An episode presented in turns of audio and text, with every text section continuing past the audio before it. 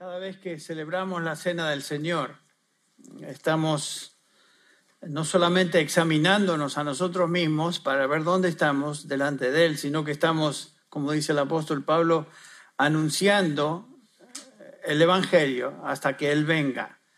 Es una predicación visual, en un sentido, lo que estamos haciendo por medio de los elementos de la Santa Cena.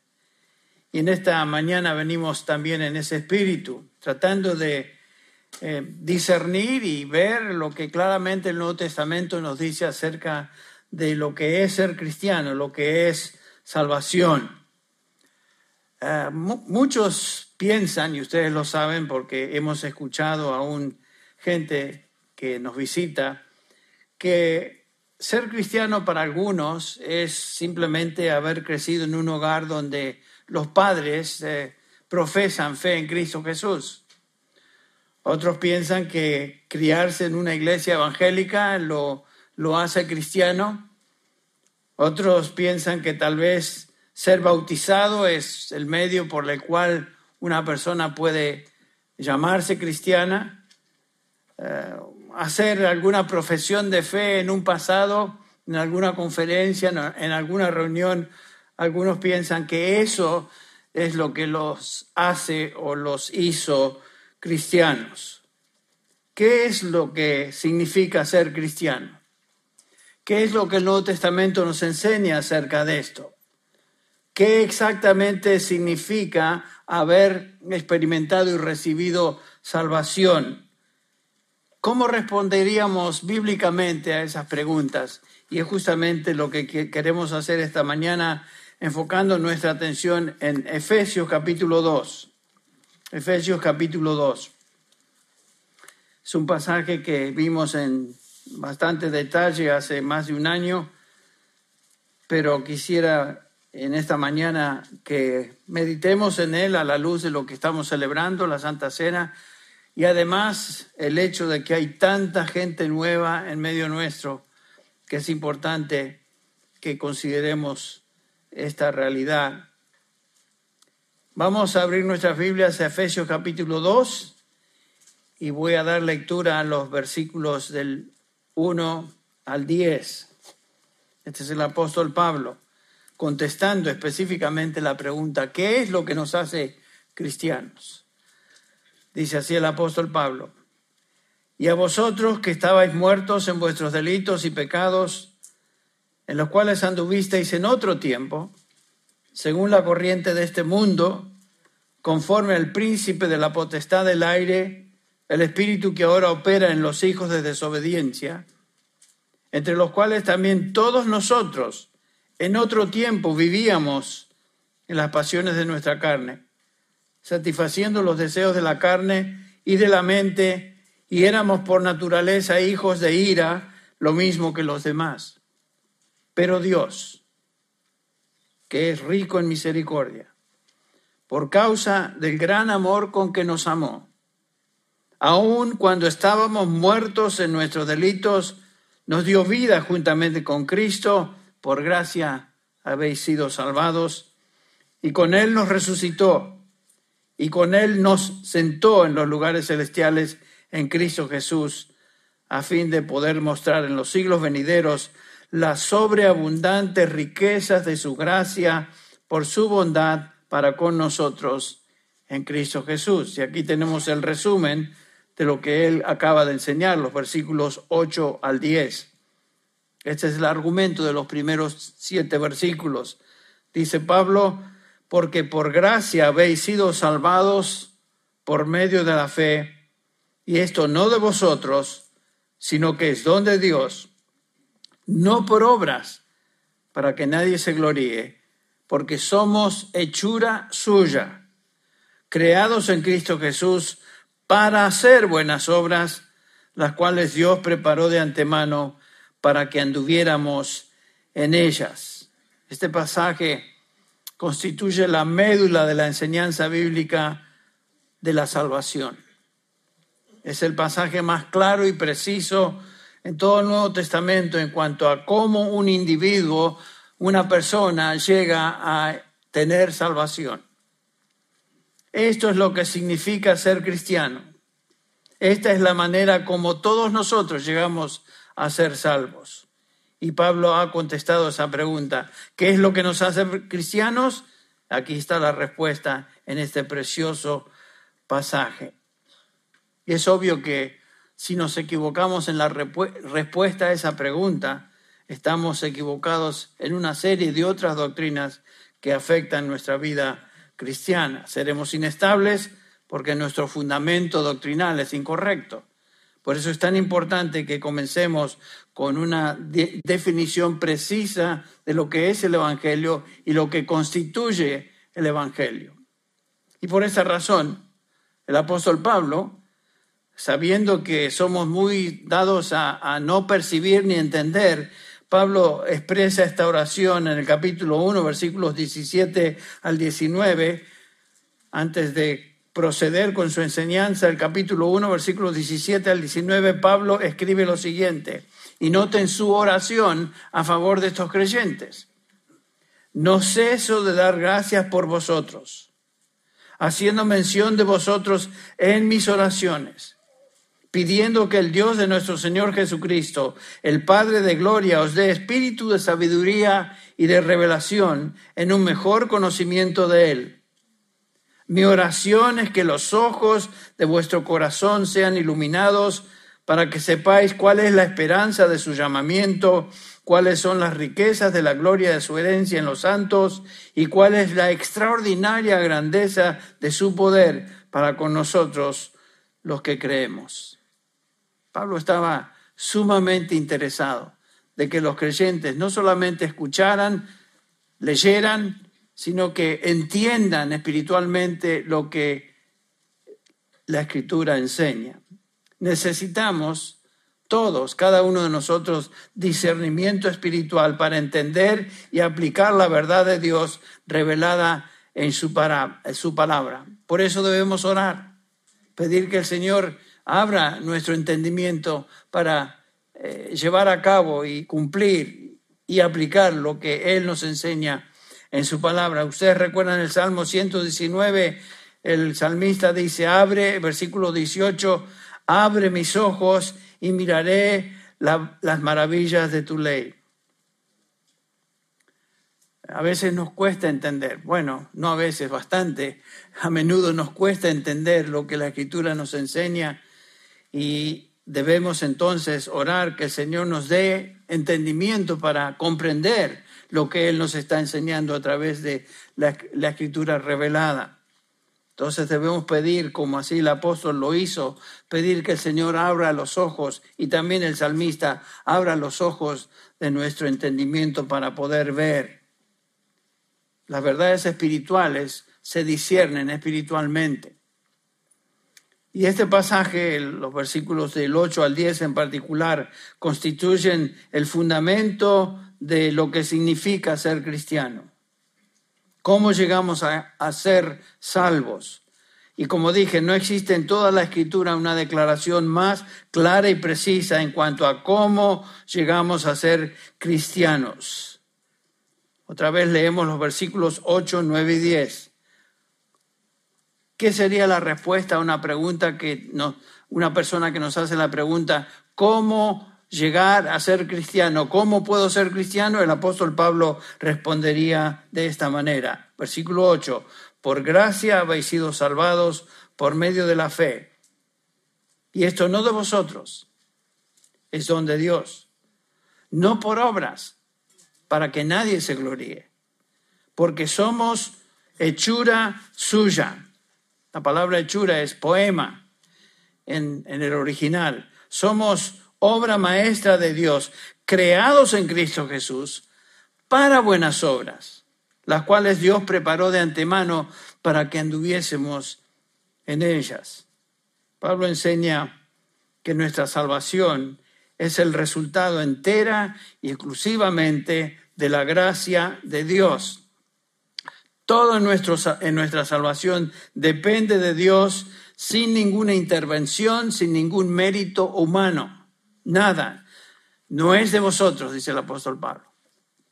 En este versículo 8 tenemos la afirmación positiva de cómo llegamos a ser salvados. En el versículo 9 tenemos la afirmación negativa para enfatizar cómo es que no llegamos a salvación. Y en el versículo 10 tenemos el resumen y conclusión del argumento, indicando que la salvación es el resultado de la obra exclusiva de Dios sin ninguna participación humana. Somos hechura suya. No parte de Dios y parte nuestra. Somos hechura, creación, obra maestra de Él. Veamos en primer lugar esta declaración positiva en el versículo 8, porque por gracia habéis sido salvados por medio de la fe. ¿Qué es gracia? Bueno, indiscutiblemente y claramente en el Nuevo Testamento la gracia es un favor inmerecido que recibimos de Dios. Por definición, entonces, la gracia de Dios excluye, deja a un lado cualquier idea de ganar el favor de Dios o hacer méritos para recibir algo de parte de, Dios, especialmente en cuanto a nuestra salvación. En el capítulo 11 de Romanos, Pablo dice, versículo 6, si es por gracia, ya no es, no es a base de obras. De otra manera, la gracia ya no es gracia. En otras palabras, cuando Dios nos da su gracia, cuando recibimos su gracia, no es como resultado de algo que nosotros hacemos o merecemos. No, solamente la gracia de Dios es algo que recibimos de parte de Dios sin merecerlo. Y va más allá que eso, más allá. Dios nos da su gracia a pesar de lo que somos. Cuando Dios nos da su gracia no es porque él de alguna manera está respondiendo a, algo virtuoso en nosotros, algún mérito especial, algo que Él ve en nosotros que nos hace dignos de esa gracia. No, la salvación no tiene nada que ver con nosotros, es un don inmerecido. Ustedes recuerdan el ejemplo que el apóstol Pablo da allí en Romanos capítulo 9, hablando de los mellizos Jacob y Esaú, nos dice en el versículo 11 del, perdón, el versículo 15 y 16 de, de Romanos 9. Después de haber dado el ejemplo de los mellizos, en el versículo 11, leemos el versículo 11, porque cuando los mellizos no habían nacido y no habían hecho nada, ni bueno ni malo, para que el propósito de Dios conforme a su elección permaneciera no por las obras, sino por aquel que llama. Y nota en el versículo 15. El versículo 15 nos dice, porque él dice a Moisés, tendré misericordia del que yo tenga misericordia y tendré compasión del que yo tenga compasión. Así que no depende del que quiere ni del que corre, sino de Dios quien tiene misericordia. Esa es una descripción de la gracia de Dios. Eh, nos, nos llena de su gracia, nos cubre con su gracia, no es por algo en nosotros, porque excluye toda actividad humana. Eh, no debe sorprendernos que el apóstol Pablo continuamente hable de la gracia de Dios en sus epístolas, porque él recuerda qué tipo de persona era él antes. El Saulo de, de Tarso, fariseo de fariseos enemigo de Cristo, lleno de odio hacia los cristianos, cuya misión en la vida era destruir cristianos y todo vestigio del cristianismo. Leemos allá en Hechos capítulo 9, no tienen que buscarlo, se los leo. Saulo respirando todavía amenazas y muerte contra los discípulos del Señor, fue al sumo sacerdote y le pidió cartas para las sinagogas de Damasco para que si encontraba algunos que pertenecieran al camino, esa es la descripción de los cristianos, tanto hombres como mujeres, los, los pudiera llevar atados a Jerusalén. Y sucedió, y sucedió que mientras viajaba, al acercarse a Damasco, de repente resplandeció en su, en su derredor una luz del cielo. Y al caer a tierra oyó una voz que decía, Saulo, Saulo, ¿por qué me persigues? Y él, y él dijo, ¿quién eres, Señor? Y él respondió, yo soy Jesús, a quien tú persigues. este enemigo de Cristo, este hombre que odiaba a Cristo, este hombre que perseguía a la iglesia, es escogido por el Señor para servirle, en base a, su, a sus méritos, en base a su amor para con Él, en base a alguna obra particular meritoria. No, nos dice el versículo 15, el Señor Jesús es el que habla porque Él, hablando de Saulo, me es un instrumento escogido para llevar mi nombre en presencia de los gentiles, de los reyes y los hijos de Israel, porque yo le mostraré cuánto debe padecer por mi nombre. ¿Por qué? ¿Qué, qué es lo que llevó a Cristo a escoger a Saulo? ¿Cómo es posible? Si Saulo odiaba a Cristo, ¿existe una respuesta, alguna respuesta particular? La única respuesta es la gracia de Dios, la gracia de Cristo. A pesar de todo lo que él era y había hecho, la gracia de Dios le alcanzó. Eso nos debe traer mucho ánimo a nosotros. Y si hay alguna persona aquí que, que está aquí por primera vez o está asistiendo y, y sabe que es pecador, sabe su trasfondo, conoce su vida, conoce que, que no tiene nada que ofrecer, que no se siente digno de Dios, piense que la salvación no es por obras no es por algo que tú puedas ofrecerle a Dios, es por pura gracia de Dios. Pablo jamás se olvidó de que la única razón que Dios le había salvado y le usaba para la proclamación del Evangelio fue y era por, su, por la gracia de Dios. Lo mismo cada uno de nosotros. El Señor nos alcanzó, nos llamó, nos dio su espíritu, nos colocó en la iglesia de Cristo, somos parte de la iglesia y junto con ponernos en, la iglesia de Cristo, que es el cuerpo de Cristo, nos dio por su espíritu dones para poder ser usados en, para edificación de otros creyentes. Eh, todo lo que el Señor nos dio es por pura gracia, no solamente la salvación, sino, sino todo aquello que Él nos da para servirle. Si tú y yo somos cristianos hoy y servimos al Señor de alguna manera, es por pura gracia de Dios. Es la única razón. Dijo el apóstol Pablo, soy lo que soy por la gracia de Dios. ¿Qué es lo que merecíamos en nuestra condición antes de haber sido salvados? Recordemos lo que el mismo apóstol Pablo nos dice acá en el, en el capítulo 2, versículos 1 al 3.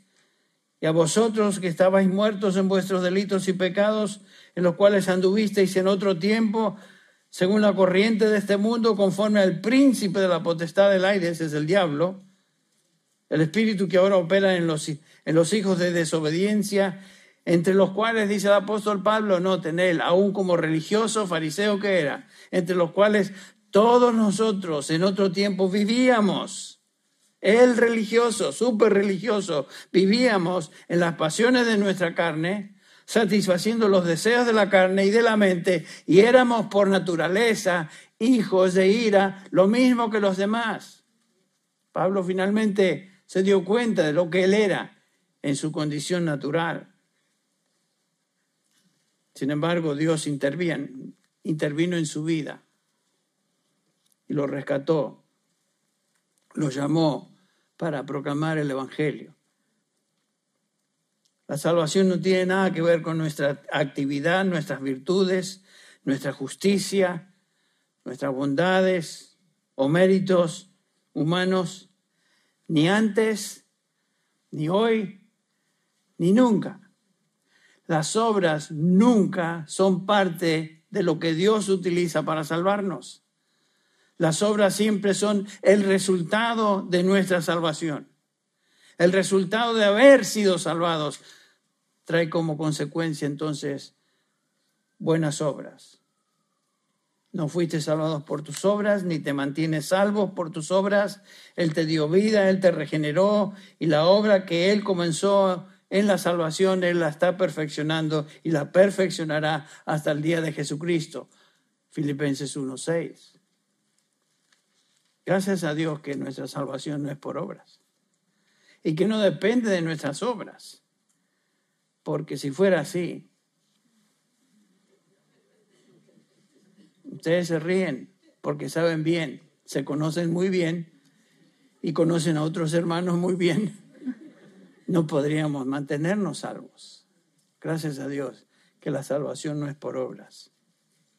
Bueno, Pablo les recuerda esto a los creyentes.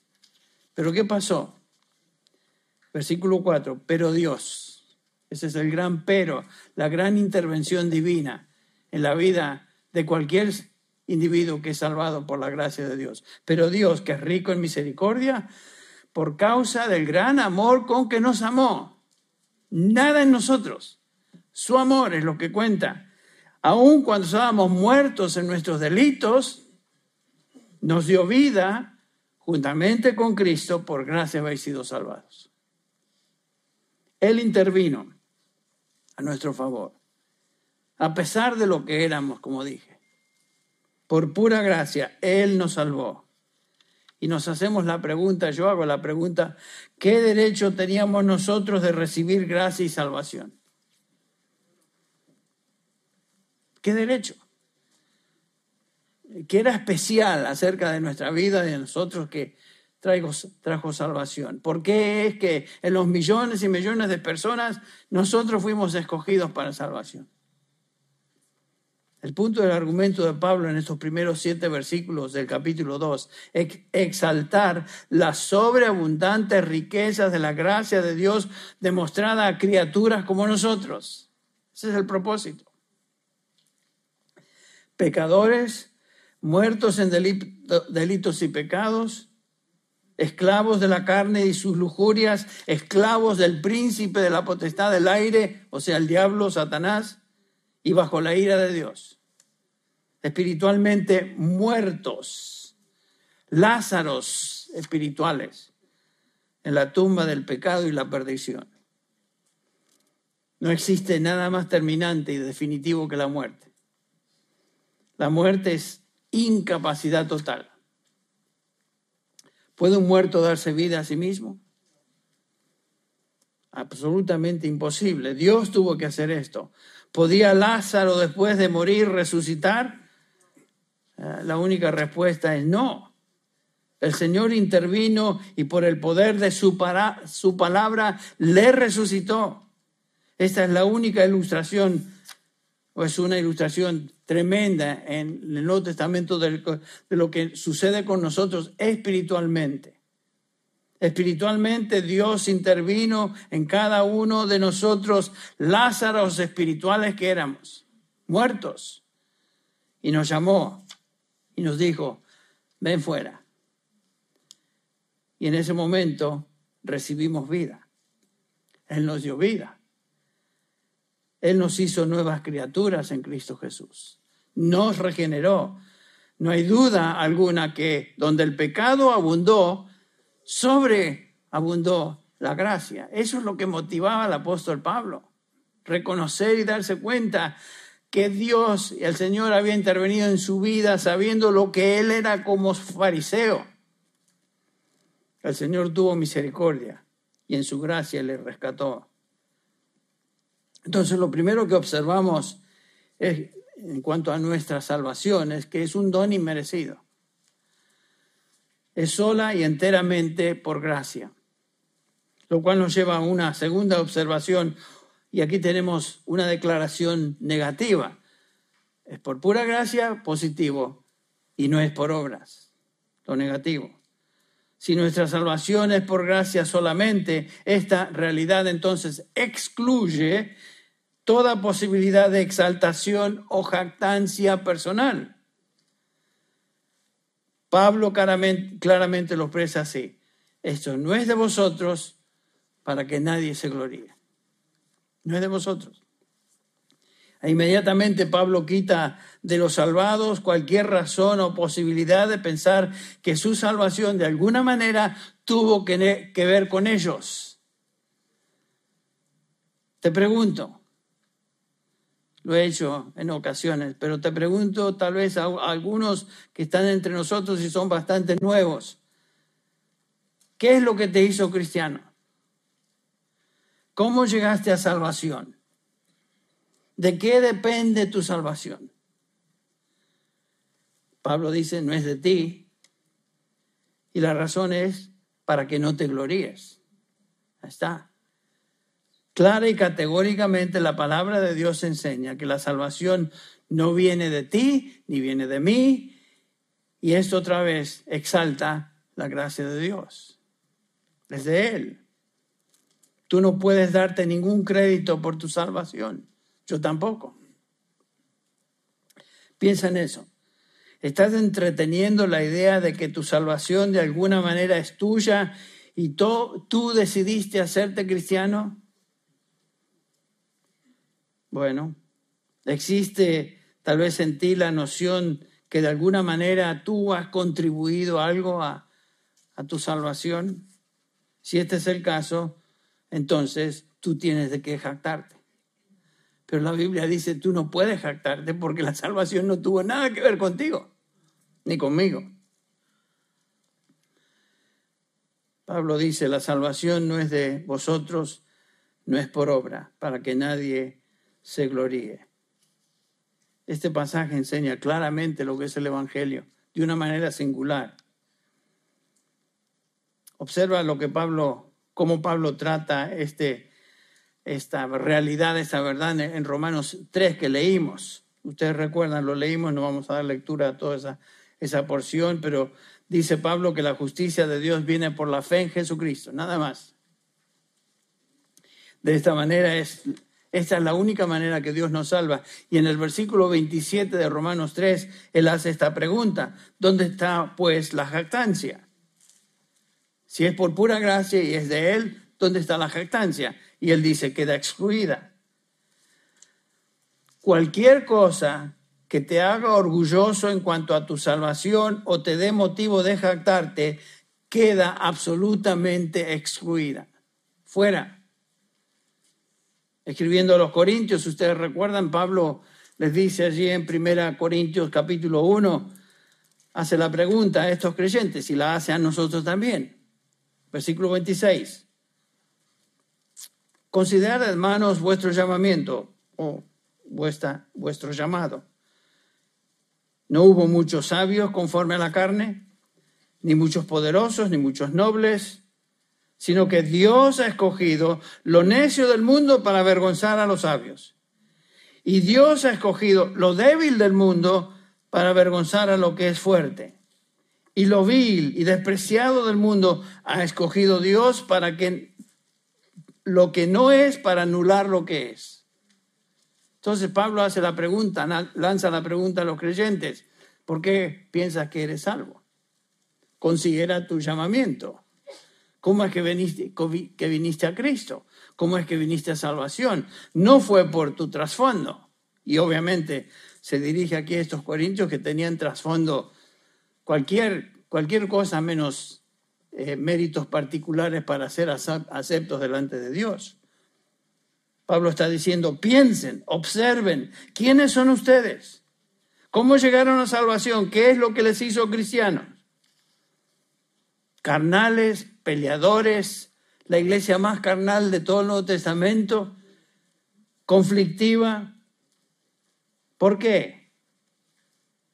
Dios hizo todo considera vuestro llamamiento. Y el versículo 29 dice Pablo que todo esto lo hizo Dios para que nadie se jacte delante de él.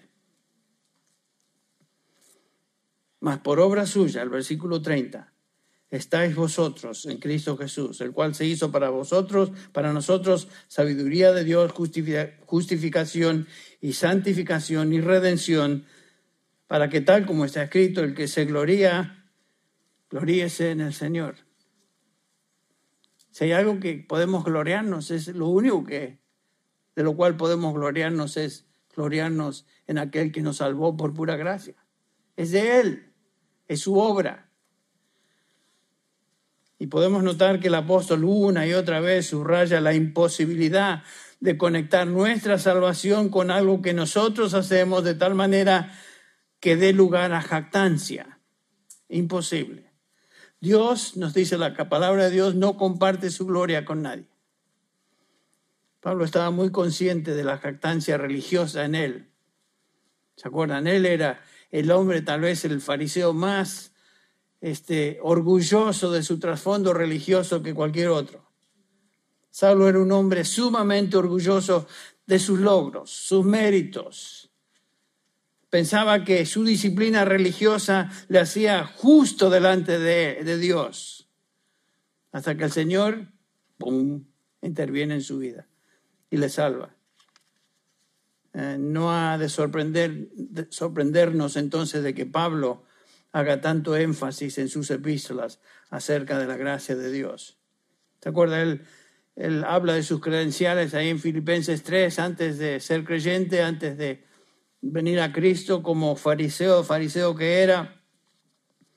Eh, da sus credenciales, circuncidado, circuncidado al octavo día, del linaje de Israel, de la tribu de Benjamín, hebreo de hebreos, en cuanto a la ley fariseo, en cuanto a celo, perseguidor de la iglesia, en cuanto a la justicia de la ley, hallado irreprensible. ¿Se acuerdan? Eso quiere decir que en cuanto a la ley externa, él era irreprensible, no en su corazón, pero en cuanto a lo externo, era irreprensible. Y escucha la conclusión a la cual él llega en, en el capítulo 3 de Filipenses.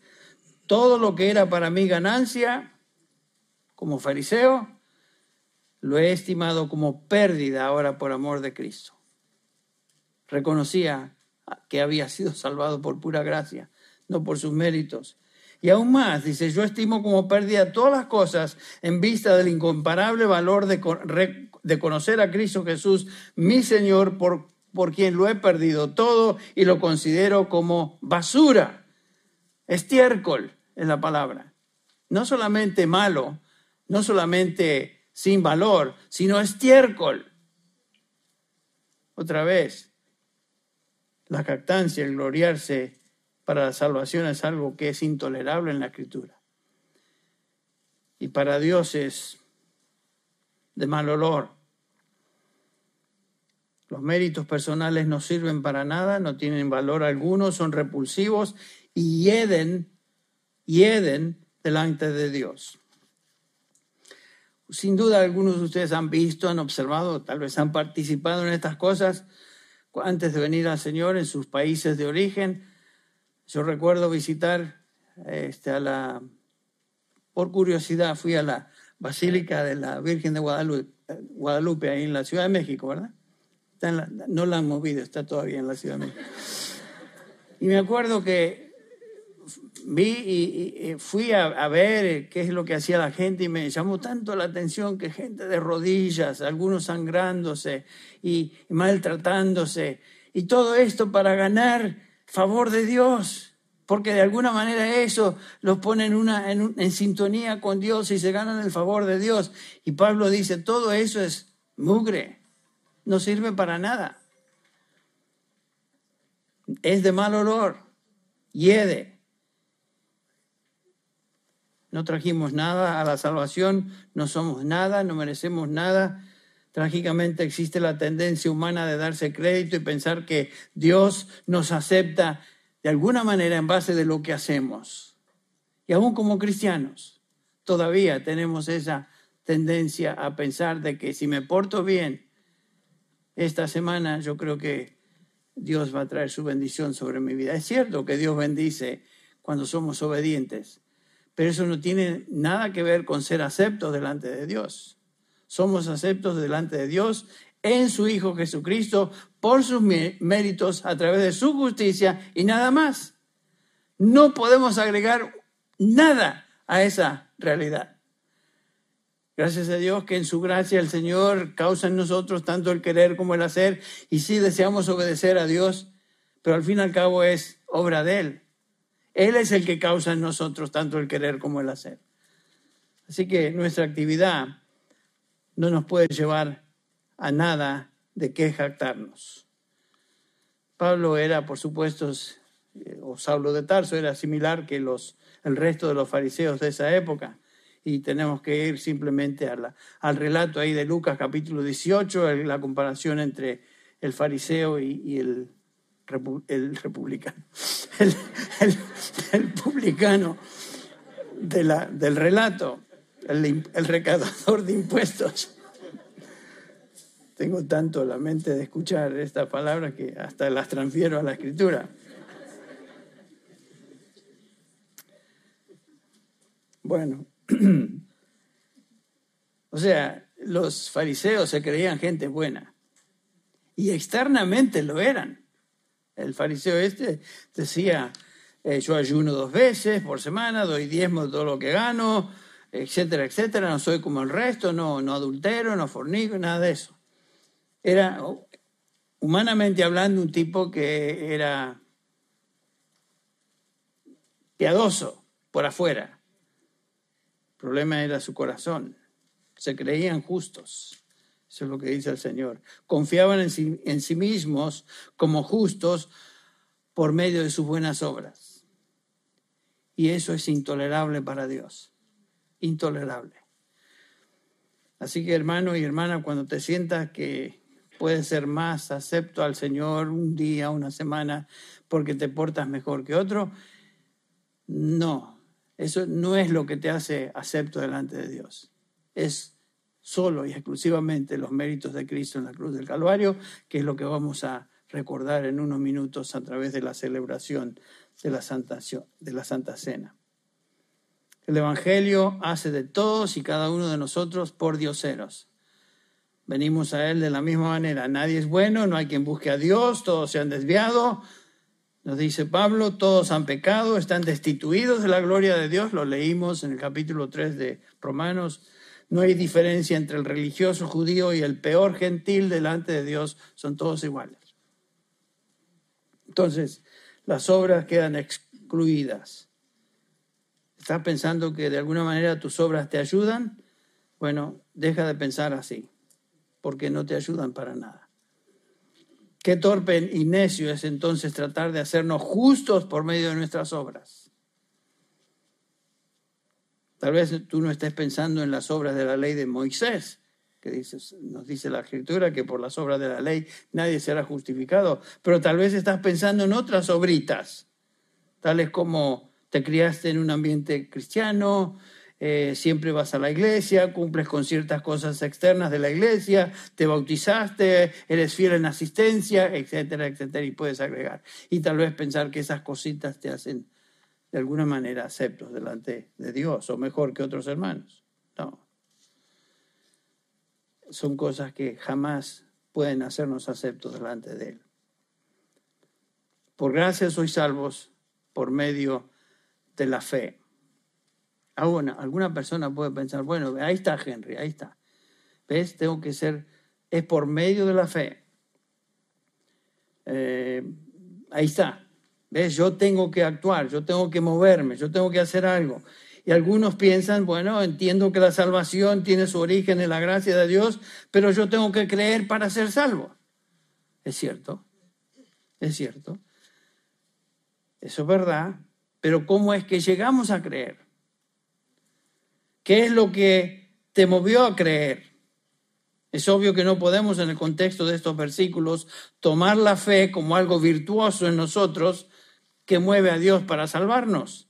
Si ese fuera el caso, si ese fuera el caso, entonces la fe sería una especie de obra y eso es imposible o algo meritorio y como consecuencia tendríamos de qué jactarnos. Piensen en eso. Eso es imposible. Pablo dice, por gracia sois salvos o habéis sido salvados por medio de la fe y esto no de nosotros, pues es don de Dios. ¿A qué se refiere Pablo cuando dice esto no de vosotros? Es obvio que Pablo se está refiriendo a toda la frase que antecede, porque por gracia habéis sido salvados por medio de la fe. Todo en la salvación es por pura gracia, por medio de la fe, y todo es don de Dios, todo. Si creemos es porque Dios nos concedió la fe para creer. ¿a dónde dice eso, Henry? Fíjense que lo dice Pablo, fíjense none other que Pablo. Dice ahí el Filipenses 1:29, porque a vosotros se os ha concedido por amor de Cristo no solo creer en Él, sino también sufrir por Él. El creer en Cristo para salvación es algo que Dios Padre concede en el momento de salvación. Dios llama, nos da vida y respondemos en fe Y Dios concede por su Espíritu poner la fe en el Evangelio. Nada en nosotros en la salvación. La fe en Cristo, el creer en Cristo, no nos nació porque se nos prendió la lamparita, ni salió motivada por nuestro propio esfuerzo. No es de nosotros, dice Pablo. Recordemos que estábamos muertos espiritualmente, incapaces de responder a Dios. Y un muerto espiritual no produce frutos espirituales. La fe es el fruto del Espíritu, Gálatas, Gálatas 5:22. ¿Puede un muerto responder a algún estímulo? Respuesta es no. ¿Por qué? está muerto. Por eso. La fe es un fruto espiritual que resulta de tener vida. Y lo primero que Dios hizo en nosotros al salvarnos es salvarnos. El versículo 5 del capítulo 2 nos dio vida cuando estábamos muertos en delitos y pecados. Nos dio vida juntamente con Cristo. Y como resultado de esa nueva vida instantánea, creemos el Evangelio. Recordemos que el hombre natural, o sea, el hombre en su condición normal, caída, eh, no percibe las cosas del Espíritu porque se han de discernir espiritualmente. Una persona sin el Espíritu de Dios no percibe las cosas del Espíritu y por lo tanto no responde a las cosas del Espíritu.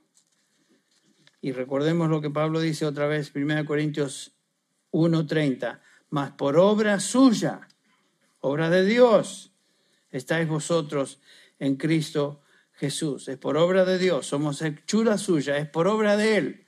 El mismo Señor Jesucristo enseñó esta realidad en Juan capítulo 6, versículo 44, dice Jesús, nadie puede venir a mí a menos que el Padre que me envió lo traiga, y yo le resucitaré en el día postrero. En el versículo 65 del capítulo 6, el Señor Jesús afirma otra vez, por eso os he dicho que nadie puede venir a mí si no lo trae el, si no se lo ha concedido el Padre. Entonces, la fe es algo que Dios concede en la salvación, junto con todo en la salvación. La fe no es de nosotros. Nosotros no contribuimos nada a nuestra salvación, ni siquiera en este punto vital de la fe por medio de la cual recibimos salvación. Todo es de Dios, todo es de Dios. Si la fe fuera una virtud nuestra, entonces sí podríamos decir, ah, ah un momentito, Señor, yo contribuí esto, tuve que creer. Por supuesto que tuvimos que creer, pero no fue porque nos nació, sino porque Dios obró en nuestro corazón y trajo vida y como consecuencia creemos el Evangelio. No es mi fe la que me salva, es el Señor Jesucristo el que me salva. La fe es simplemente el conducto, el medio, el instrumento por el cual venimos y recibimos salvación. El canal por el cual la salvación se recibe es la fe. Una vez más concluimos que toda jactancia en la salvación queda excluida. La salvación, otra vez, es enteramente, exclusivamente la obra de Dios en aquellos que Él salva. Porque somos hechura suya, versículo 10, para, eh, creados en Cristo Jesús para buenas obras, las cuales Dios preparó de antemano para que anduviésemos en ellas. Somos hechura de Dios, hechura suya. Y es justamente lo que vamos a, recordar en los, al participar juntos de los elementos de la Santa Cena, recordar la obra que Él hizo. Noten que no hace hincapié ni subraya ninguna obra nuestra el apóstol Pablo, sino que subraya la única obra que cuenta es la obra de Dios. Somos hechura suya. Y como dije, esa palabra hechura es la palabra poema, que quiere decir obra maestra de Dios, que Él hizo, que Él llevó a cabo, que Él este, le dio forma y quitó todo aquello y continúa quitando todo aquello que es aspereza en nuestra vida. Es como un alfarero, creando una vasija de barro, dándole forma, quitando lo que nos sirve, puliéndolo acá, puliéndolo allá. Estamos en el taller aún del alfarero. La obra que Él comenzó, Él continúa llevando a cabo y formando hasta el día que estemos en la presencia de Él, cuando finalmente seremos perfectos. Entre tanto, el Señor está obrando en nosotros, perfeccionando en nosotros lo que Él comenzó el día que nos dio vida y nos salvó. Vamos a orar. Voy a pedir a mis hermanos que van a ayudarme con la distribución de los elementos de la Santa Cena, que ya se dispongan, estén listos y estaremos este, haciendo esto en un instante. Vamos a orar. Ah, te damos gracias, Señor, por esta tremenda realidad de que la salvación es tuya, que somos obra tuya, que somos creados en Cristo Jesús por ti para buenas obras. Gracias, Señor, porque la salvación no depende de nosotros, sino depende de ti. Y tú eres aquel que por medio de tu Espíritu está causando en nosotros tanto el querer como el, como el hacer, perfeccionando día tras día aquello que tú comenzaste. Señor, queremos venir ahora al participar eh, y recordar la obra de Cristo en la cruz con una conciencia limpia, una conciencia tranquila, confesando nuestros pecados delante de ti. Sabiendo también, Señor, que tú nos dices que si confesamos, tú eres fiel y, y justo para limpiarnos, perdonarnos y limpiarnos de toda maldad. Señor, venimos delante de tu presencia en el nombre de Jesucristo, quien está a tu diestra intercediendo por cada uno de nosotros. Te damos gracias por esa realidad, Señor, que eh, su, ah, su obra de intercesión es perpetua, nos enseña el libro de Hebreos, continua hasta el día que estemos con Él. Gracias, Señor, porque Él no falla en interceder, por lo tanto vamos a perseverar. Gracias te damos por esta realidad. Señor, bendícenos ahora al participar de estos elementos y Señor, que sea un, tiempo de pensar, meditar, examinarnos y ser eh, confortados, edificados por tu Espíritu a través de este ejercicio espiritual que es la Santa Cena. Pedimos esto en el nombre de Jesús. Amén.